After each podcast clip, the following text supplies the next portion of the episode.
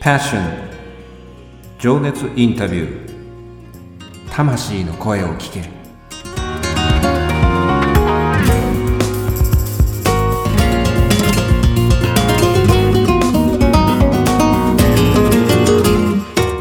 ポッドキャストディレクターのあっちゃんです。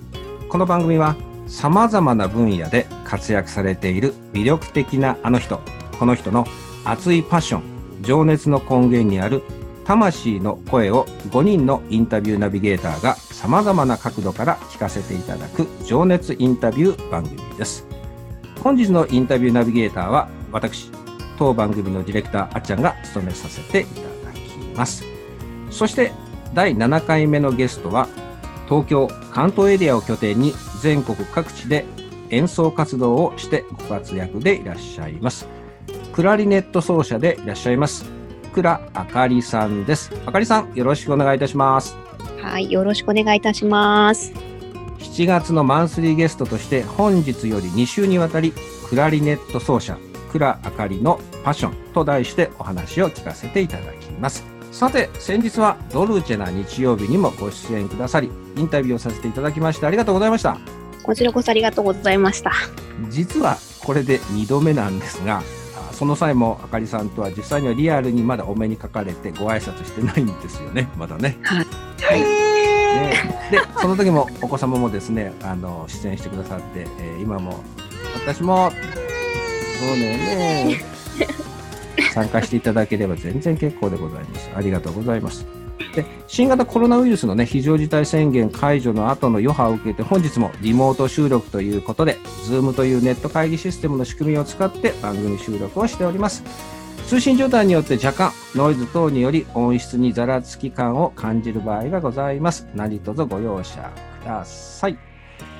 えー、赤井さんその当時もですねいろいろこう、えー、何やらビューティーってお名前も付けさせていただいてですね、その当時あの、サブリナビューティーっていうふうにですね、えー、付けさせていただいたんでございますけど、その後、刺繍はございませんでしょうかもちろん何も そんなことはありません。はい。ありがとうございます。あの当初はね、こうあかりさんのあのお漢字漢字の中にね、お名前の中にあのお花の花があったので、フラワービューティーっていう候補もあったんですけど、まあ、その時ね、あの、お名前を付けられたお父様の思いをこう拝聴して、まあ、オードリー・ヘップバーンのようなね、社会活動も通じた、まあ、華麗な人生をイメージして付けさせていただいております。本日のテーマは、クラリネットアンサンブル、ランピへのファッションということでですね、情熱インタビューを進めてまいりたいと感じております。えー、と、それでは、まずはあかりさんに、え、自己紹介の方をお願いしてもよろしいでございましょうか。はい。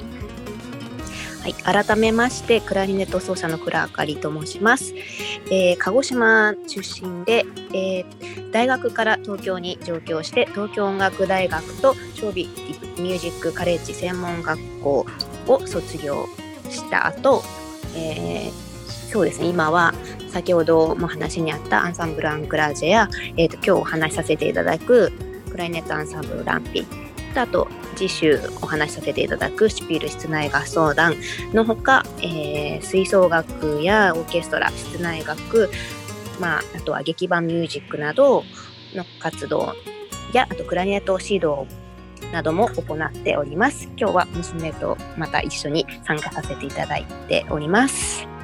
よろしくお願いします。ありがとうございます。よろしくお願いします。さて、あかりさんはクラリネット奏者でいらっしゃるんですが、そのパッションのルーツをまず聞かせていただこうと感じてますけども、いつ頃から音楽自体を始められたんですか？音楽は、えっとまあ、幼稚園の頃に、うん、姉もやってた影響でピアノを始めたんですねのが最初かな。はい、最初ピアノだったんですね。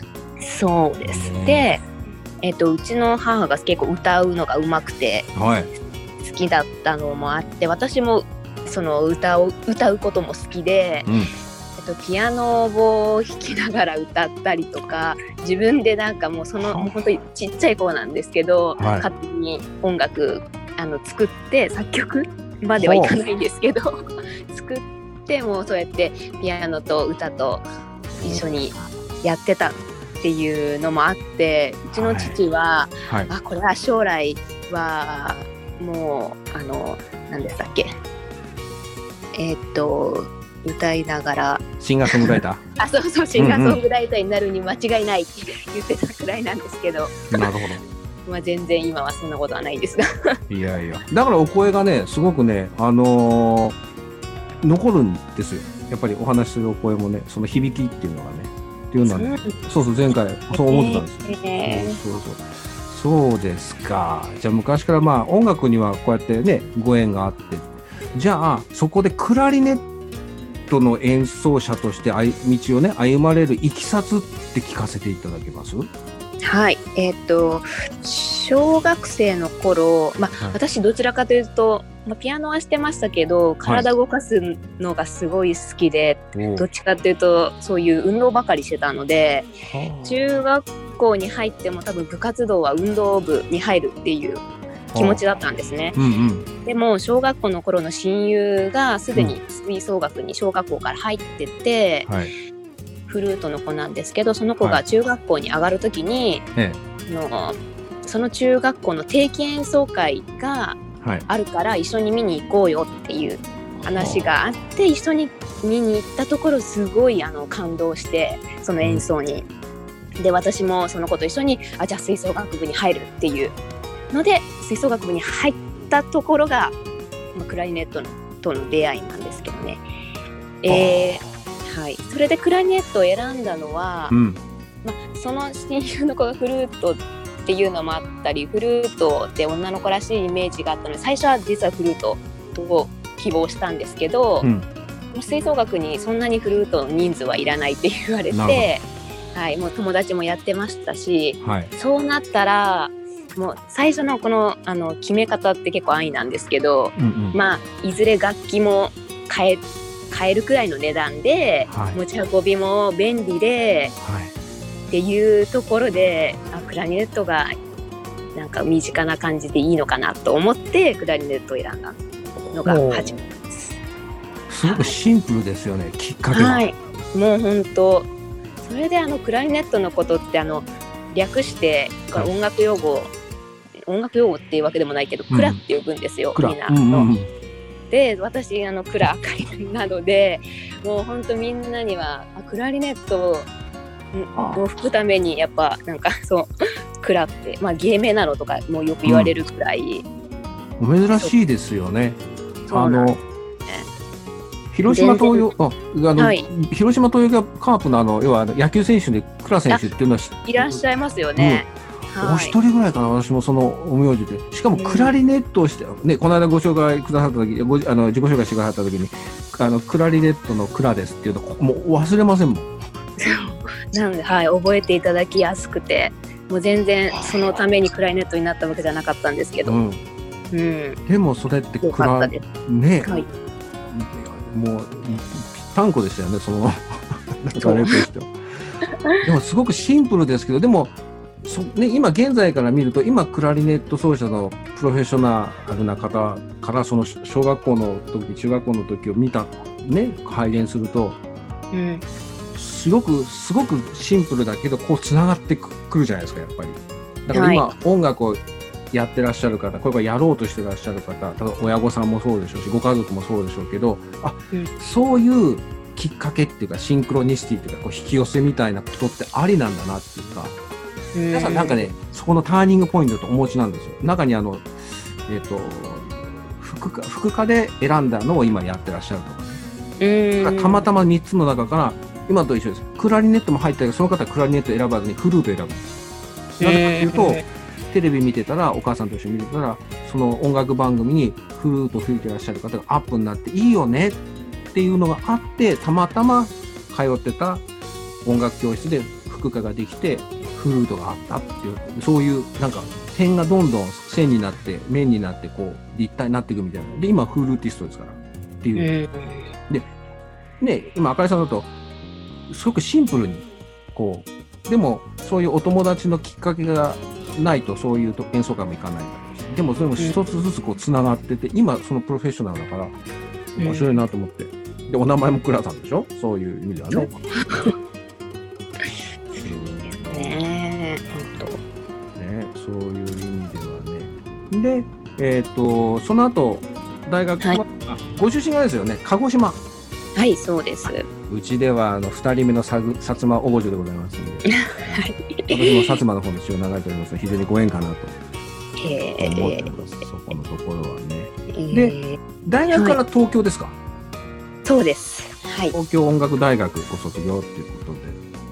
はい、そうですね。どんな学生生活でした？東京に来て。えーっと、もう、本当に大学っていうか練習というかもう、はい本当好きで、ずっと大学にいましたね。もう朝から晩まで。うん、すごい。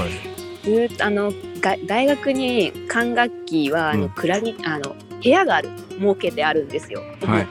それでクラリネット部屋っていうのがもうあって、まあ、そこにちょっと教科書とか置いて帰ったり楽器とかもこういろいろ置いてあったりしすると場所があって、はい必ず学校着いたらそこにまず行ってはみんなでこうクラリネットの仲間と会ってもう授業に行ってまたそこに帰ってきてって。あ。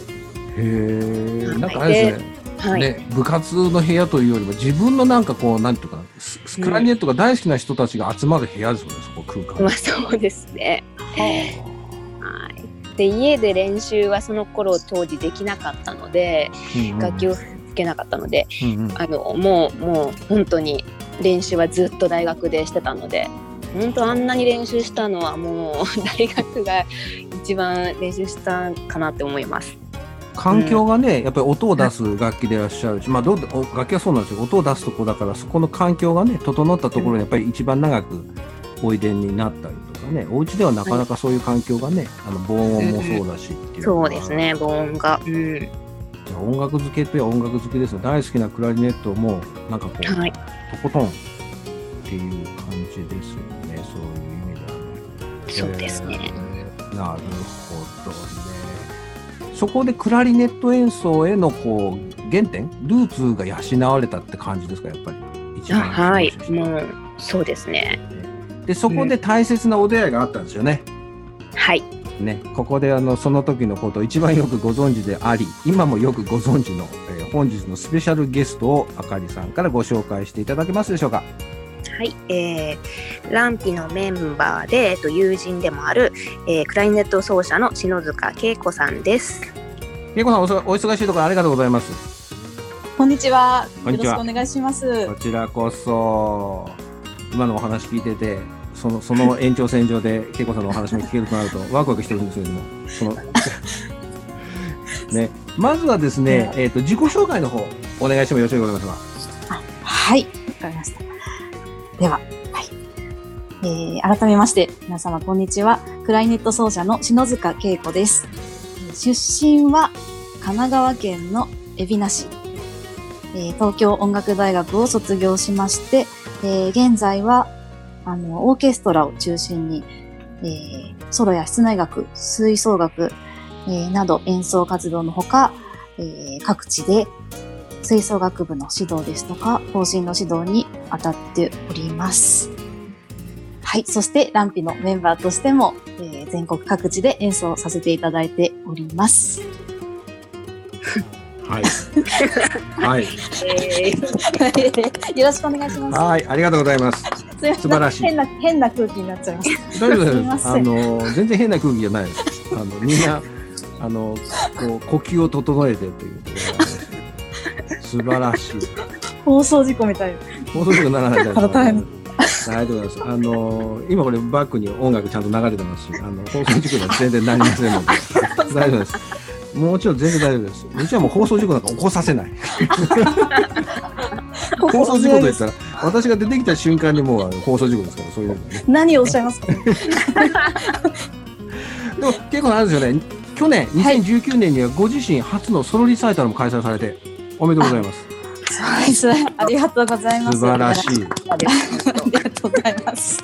もっと早く出会えては言ってたのにと思いながら、コロナもなかったし、みたいな、そうですよね。本当にこのね、一年でこんなにね、ねあの世界が変わってしまうと思ってなかったんですけれども。いやまだまだまだあのウィズコロナでやいけますので大丈夫ですけど大丈夫です、ねあとはい。はい。童謡歌手の投げの彩香さんの率いはいるかぼちゃの馬車音楽隊として CD もはい。歌と楽器の小さな音楽会っていうのも出してらっしはい。こちらはあの、バイオリンとゃる。うん。クライネットと、私クライネットと、とピアノはとそのメインの童謡歌手の投げまやかちゃんうんが行うファミリーコンサートですね。小さいお子さんが、あの、い。聴けるコンサートをやっております。素晴らしい。もうこんな話聞くとほほほぼほぼあの3日未満ぐらいな話になってしまうんですけどあのまたこれ別な機会にねあのおそらく聞けるかなと思いながらちょっとそんな言葉をあの匂わせながら今お話をしてますけど。面白いんだもん。だって本当に子供みたいなこと言ってますけどあのこの経歴だけ見てても今日お会いするの楽しみで楽しみでこれどんな歌なんだろうってね。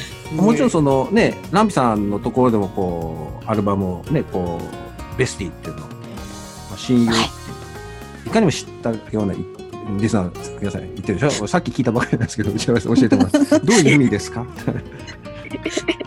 ま あこれもあの今日のこのランピさんのお話を聞かせていただくとあこのタイトルはもうバッチリだなっていうのはね一人先に先走ってますけどあの皆さんもお分かりいただけるかなと思うんですけども。まずあのそうだな。あの今の自己紹介を受けてっていうこともあるんですけれどそれぞれお会いしたのはやっぱりその大学の頃はい。うんはいそうですよね、入学した時ってことですね。はい。ね。すごいね。それがこう社会人にもなって、で、一緒にこう、なんていうの、音楽を奏でて、またアンサンブルでっていうのがね、こう、大変魅力的で魅力的で。で、このクラリネットアンサンブルランピについて、林さん、もう少しちょっと教えていただいてもいいですか？どんなような活動をして、まあ、あの、ちょっとご紹介いただければと思うんですが。えーっと、そうですね。うん。まあ、2005年に、まあ、音楽大学の同期として出会ってはい。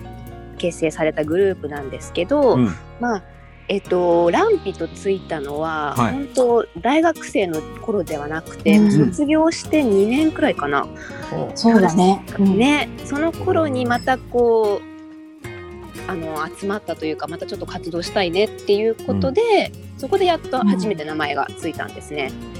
はい。えっとまあ現在はそのまあ、しあの全員でフルメンバー8人なんですけど、はい。その入学した当時の同期みんな8人なんですけど、えっ、とまあ現在はその中でもまあ首都首都圏で、えっと活動する5人が中心となって演奏活動を行ってて、はい。まあ、あのホールコンサート以外にも企業や自治体のイベントだったり、うん。まあ、レッスンだったりとか、えっと全国各各地で一応、えっと演奏活動はしております。なるほど。はい。で、このファーストアルバムっていうのがベスティっていう、はい。親友ってもう、もうこのタイトル聞いた瞬間に、あ、この絆は強いんだろうなって、それを聞きながら、このアルバムね、えーと、私もこれポチッと今日この収録終わったらさせていただくんですけど、皆さんも多分ポチッとしていただくですね。これいいですよ。15曲入ってて、あの、そう、ママミアとかね、あの、Time to Say Goodbye とかですね。これいろんなの入ってるんですよ。ふるさとも入ってるし、あの、はいそうそう。これ、で、このうちの最後の曲の農夫の歌っていうのは、これ前のあの、イン,タビューさせていただいたドルチェのあ日曜日あそちらでもかけさせていただいたもう、これはたまんないですね。あの、そちらも聞いていただいて。ああ、ありがとうございます。ぜひともこれ、あの、買っていただいてですね、あの、皆さん、ご家庭でですね、一ぜひともぜひともそう、ヘビーローテーション、そう、あの、お家にいること多いと思いますので、ヘビーローテーションでですね、一日一曲、あの、寝覚めに聴いてですね、15日聴くでしょ、で、で、2回目がまた16日から始まって、1ヶ月に2回聴けるみたいな。ヘビーローテーションがこう、もうこう、心も豊かになるみたいなね。そういうですね。これいいですよ、絶対朝、音楽って。本当に。私もそうそうでしたけど、その、うん。あの、ちょっとしたお時間で聞いていただいて、まあ、この放送もそうですけれど、そうそう、そういうのはね、とってもいいかなと思うんですけど、なるほどね。そうか、そうか。で、お互いの第一印象って覚えてます？恵子さん覚えてます？あの、ああかりさんの第あ、一印象って覚えてます？第一印象は、そうですね。結構あの、怖い子なのかなって思いました。あ、そう。あ、そう。本当に、でも、それはもう全く今では全くないんですけれども、もうす、あ出会ってす少ししたらもう全くなくなったんですけれども、はい。すごくちょっと、ツツンとした子なのかなっていう。で、私があの、1年浪人して実は大学に入ってまして、えなので、年は1歳上なんですよ。うん。一つ。なんですけど、ちょっと怖そうっていう、そういうオーラの、あの、すごくスラッとしてて可愛らしい子なんですけど、うんはい。なので、なんか怖い子、話しかけづらそうだなって思いました。え、そんな風に思われてたの知ってました？あかりああ、そこまでは知らなかったですさん。あ、ね。本 あでもわかわかる気がします、それは。当。あ、そう。やっぱりシュッとした感じで、あ、あら、みたいな。神奈川、神奈川出身でもあら、みたいな。はい。首都圏にいる人間でもあみたいな。そうなんです。もう、てっきりなので都会の子かなと思ってしまうような。薩摩王女とは知らず、みたいな。いやー、知らわからなかったですね。なるほど。そう、それってあかりさんなんかあったの？それ、そういう、そその、あの、上京しね、して、いうことがあったから、やっぱそこのところは、こう、なんかあったんですか？そうあったのかな？なんかまあそうですね。こう田舎者に見られないようなっていうのはあったのかもしれないですね。それはね、東京近郊に住んでる人にはわからない気持ちですよね。私も西の方の人間だからそうですけど、あの元は名古屋ですけど、名古屋は名古屋王国みたいなとこがあって、その東京、あ私受験に行った時そうです。もんあの新幹線で行くでしょ？そうするとちょうど神奈川あたりからこう、はい。ね、横浜あたりから息苦しくなる。ああ息苦しい でうちなんかだって田んぼと山しかないですもんそんなだってあそこ家ばっかりじゃないですか。もう東京駅着くとそういうの舐められちゃいけないところだけどこうなんていうんですか入っちゃうみたいな。無料に。でましてや鹿児島鹿児島だって薩摩王国から来てるから向こうは国だもん。あ一応あの、ね、ひ東の国にこう一応首都はあるけれどいや薩摩王国から来てるから。だから名古屋どころじゃないも一つのあそこはもう九州王国だからそこはやっぱりうちなんだろうな。私もあの先祖はあの薩摩なのであれですけど、それはね、えー。うそうなんですあるんですよ。そういうのはね。そうなんだ、逆にあかりさんどうです？あの恵子さんの,、はい。あの第一印象どうです？かあもう本当それ逆で私は。はい。どういうこと？どういうこと？逆でっていうのはもう篠とは本当逆なんだけどもうそれこそ入学前のおさらい会が初めてあったよね確か。うんまあ、その時からもう今も変わらないんですけど、はい。もう優しそうな雰囲気のオーラが出てる。子 だったんですよ。もう最初は本当それこそ敬語で話して、うんうん。まあ、年上っていうのもあって、はい。ただうんなんかもうなんかうん この人にはもう何でもこう話せそうな雰囲気を出した方です。なるほど。お お人柄ですよね、それはね。はい。そう、ださっきのね、うんうんうん、はい。はい、シノはもうなんだろうランピの中でもこうお母さんみたいなとか言われるくらいな。うん、まあそんな感じの。ね。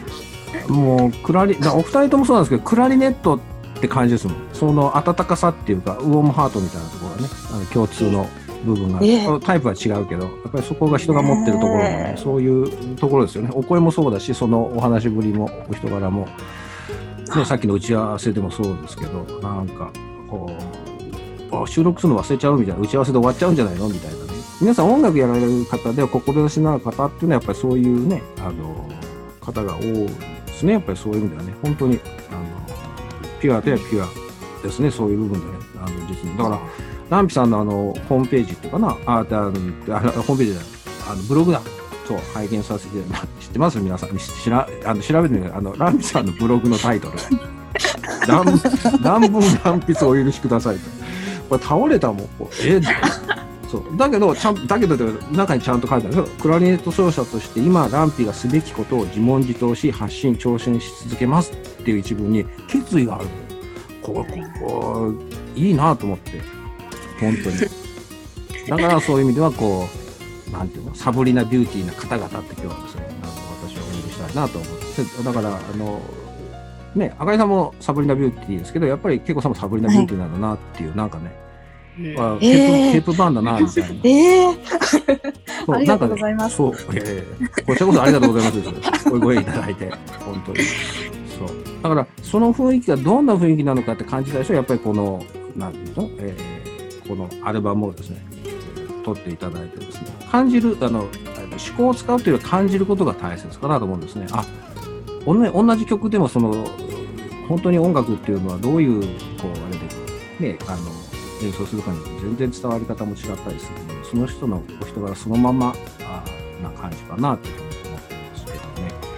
えーと話変わるんですけど今これコロナ禍のねこんな状況ですけれどどうですか？あのランピさんとしての活動っていうのはどんな感じです？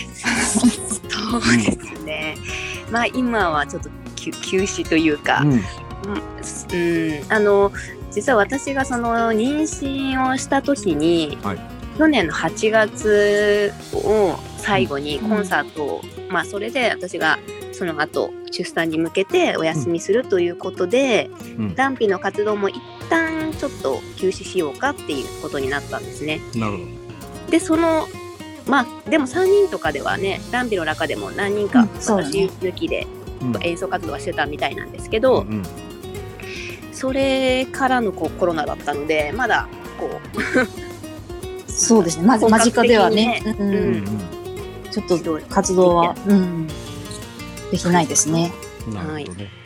まああのそういう意味ではえっ、とまあ充電といえば充電だしそこはもうお任せみたいなところもありますよね。そういうところはね。そうですね。うん個人のそれぞれの。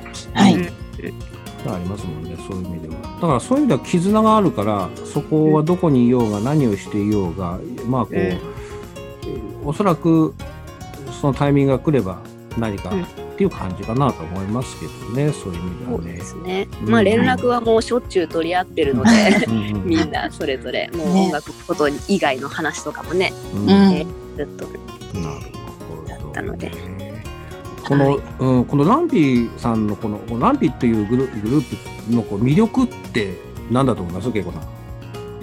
魅力。うん。あーやはり、あの、個性豊かなメンバうん。ー、そしてその、やはり絆っていうのが、この二つかなって思いますね。あの、今日出演しているメン、あの、私たち以外のメンバーもみんな、すごく、あの、うん。楽しいキャラクターの子たちが集まってるので、うん。また、あの、メインはクラシックの音楽なんですけど、はい。その MC も交えて、あの、コンサートでは楽しんでいただけるうんなって 思います。いいですよね。そうですねこはね。だからそのやっぱりコンサートの何がいいかってその一体感だしその空気をね同じその時間をシェアするっていうその空気感っていうのは、これはもうなかなかこの例えばラジオとかあーこういうメディアでは伝わりにくいやっぱり現場に行ってその会場に行ってこう共有するっていうのがやっぱり一つの楽しみですよね。そういう意味ではね。はい。そそうですね。そうだからねまああウィズコロナのお状況ですけれどもまあおいおいとおそこのところは、あー活動がね、えーできるようになってくれば、まあさっきちょっとね打ち合わせも聞かせていただいたけどまあ近い未来っていうよりまあそんなに遠くないですけど一応イメージとしては来年ぐらいです。はい。はいまあ、今のところそうですね。来年の3月くらいに、まあきえっと演奏の依頼をいただいてはいて、あるんですけどもしかしたらその前にもね、うん何かあったらうん。あるかもしれないですし、そうですよね。まあその準備はね、おい皆さんその木が熟せば、あっていうところもあるし、そう、はい。それまではやっぱりさっきのねアルバムをやっぱり皆さん聴いていただいて、ベスティを聴いていただいて、あのもうヘビーローテーションでもういいつ行ってもいいようにみたいな。えー私もぜひその時はあの参加させていただきたいなと思ってますしね、もちろん。あのますまずはそれあの収録こうあ終わったらすぐポチッとこうして。そう思ってます。皆さんもあのこのあの配信終わったらポチッと押していただければ、ポチッと中まで、えーいけるかなと。なんかだから他のメンバーの方もね、ぜひともこう、ね、聞きたいよねっていうところがあるので、まあまたそれはおいおいね、みたいな。はい。何を何を匂わしてるんだみたいな、あ多分リスナーの皆さんも、ん？なんか引っかかるな、みたいな。まあまあまあ、まあまあまあ、みたいなね。えーそれはまあ、別として。あ、そうそう、肝心なことを、ランピっていう名前っていうのは、これはあれなんですか、あのー、はい付けられた、あれって、はいなんか場所、思い出の場所。そうです。思い出の場所というかもう本当大学のあった池袋はなんですけど、い。はい。フィンランド語なんですよね、ランピそうー。そうそう。そうなんですはい。で、もと池もとそうランピーね。はいは池っていう。うん 最初はちょっともうちょっと長くて まあランピープッシュって言ってたんですけど、はいそれで池袋だったんですけなるほどど。ちょっとプッシュがプッシュが消えたんだ。ちょっと消えてはい事情により呼びやすくランランピーだけになりましたね。なかなかいい残り方をしましたね、乱筆ね。それではい乱筆、乱、あ、乱文乱筆をお許しくださいにつながるっていうところがまたそこがそういうそうです。はい座布団3枚ぐらい持ってきてもらわないといけないぐらい。やったやったそ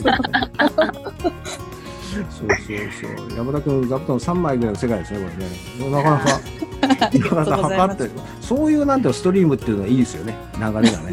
すごくそう。面白い。うんとっても。なるほどね。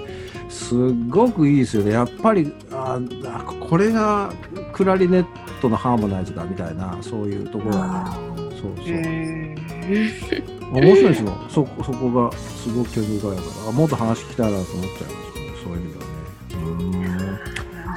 晴らしいですね。いや、ちょっとお話戻しますけど、じゃあ、皆さんの活動のことを知るには、さっき、その、えっ、と、乱文乱筆お許しくださいのブログか、あとはツイッター。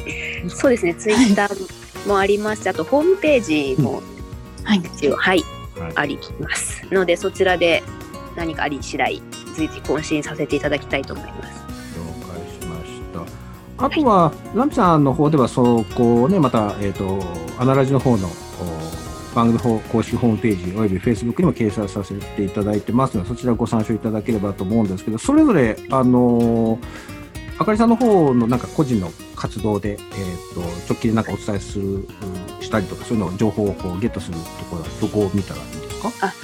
えっとまあ私もまだしばらくはちょっと演奏活動の予定はないんですけどまあ秋以降かな、うん。えっとそういった情報は、ま、私のツイッターとあとフェイスブックで、えっと、発信していきたいと思いますので、はいもしフェイスブックなどあのあの申請する際にコメントなどをいただけたら、あのありがたいと思ってます。はいわかりました。じゃあ、Facebook の方でっていうことですね。はい、はい。けいこさんの方は？はい。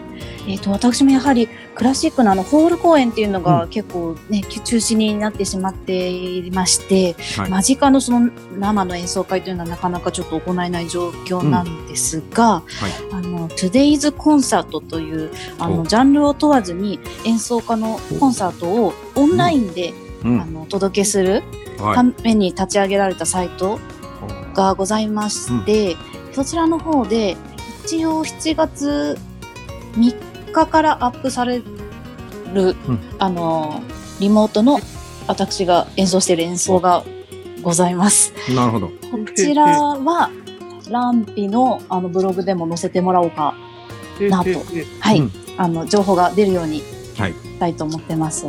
と番組ホームページにも、はい、載せさせていただきますので、えっ、と Facebook にもね載せさせていただくのでそのえっ、とランピさんの方のえっ、とブログの方ホームページ、はいえーそれぞれ、えーからあけいこさんの方のねそのえっ、とどんな演奏なのかっていうのは、はいあぜひあね聞けれるようになっていると思うのでアクセスしていただければなと思いますね。なるほどですね。面白いですね。いいですね。とっても。いいですね。もういいですよね。じゃあ、本日はね、このランピさんの曲からおすすめをお一曲うお願いしたいなと思うんですけど、赤井さん、どの曲を、はいえーっとプープーランクという作曲家の、えーっと3つのノベレッテより第1番「ハチョウチョ」という曲を、えーお届けしたいと思います。はい、ありがとうございます。恵子さん、この曲をお選びいただいた理由かなんかあれば教えてください。はい。あの、クラリネットという楽器は木でできていますので、はいあのとても温かい響きがすごく印象的で、とても魅力的なので、うんでその要素がすごく伝わる優しいあったかい曲になっています。えーそしてあの、アルバムの1曲目の曲だよね。そうですね。はい。ということで、ぜひそちらも含めて、あの、選ばせていただきました。はい、ありがとうございます。えーっと、こちらファーストアルバム、えーランピさんのファーストアルバム、えー、ベストですね、はい親友という意味のこのお15曲入ってる1曲目ですね、にえーはいフーランクの3つのノベルティより第1番、ハチョウチョウっていうのがありますので、こちらですね、えー聞いていただいて、その続き2曲目、3曲目聞きたい方はですね、ぜひともポチッとこの後ですね、していただければ、はい。えーえーいいかな。お願いいたします。ね、はい2曲目はこれ、あそのランピって曲があるんですよね。そうなんです。私たちの、まあ、テーマ曲聞きが。たいですよね、皆さんこれね。今日は聞けないんですけどね。ぜひともそれはあの、で、またこの、ね、あの、トーク楽しいですよね。だからやっぱこのトークもまた、あの、この1回ではもったいないな。全部出しちゃうのももったいないな、みたいな。こう番組ディレクターのやらしいところがちょっと出ておりますけど、ということで皆さんあの楽しみにしていただいてですね、今後あの、これで、じゃあねってことにはまずならないね。他のメンバーの方もおいでになるので、えー、ということがありますので、ぜひともまたあのこのランピさんにはですね、あのえー私どもの番組の方に出ていただきたいなと思っておりますね。えー今お知らせさせていただいた詳細については、アナラジ番組公式ホームページおよび Facebook にも掲載されておりますので、そちらもご参照くださいませ。えーあかりさん、けいこさん、本日はありがとうございました。はい、ありがとうございました。ありがとうございました。あかりさん、第1回の収録いかがだったでしょう？緊張し緊張しました？あー緊張やっぱりすごいししてました。もう最初の私の インタビューのところとかはとてもしてたんですけどう、ん。やっぱまああの同期と一緒というのもあってすごいうん和やかに楽しくやらせていただきました。よかったでございます。ありがとうございます。また来週もね、よろしくお願いいたしますね。はい、けいこさん、いかがでした？いやー、緊張しましたけれども、でも楽しいです。あの、そしてその、あかりちゃん、クラさんをあかりちゃんと私呼んでるんですけど、うんうんあかりちゃんのいろんな違う一面がまた見れて、あの、楽しかったです。いいですね。もっと見たいですよね。お互いにもっとこう、こうなんていうかな、楽しくこう、ワイワイってするのがいいですよね。そういう意味ではね。はいね、うんうんあの、また必ず来てくださいね、けいこさんもね。あありがとうごおざいます。声掛けさせていただきますのでね。ぜひお邪魔します。はい、はい。本当にありがとうございます。あかりさん、けいこさん、素敵なお話ありがとうございました。ありがとうありがとうごございまし。た。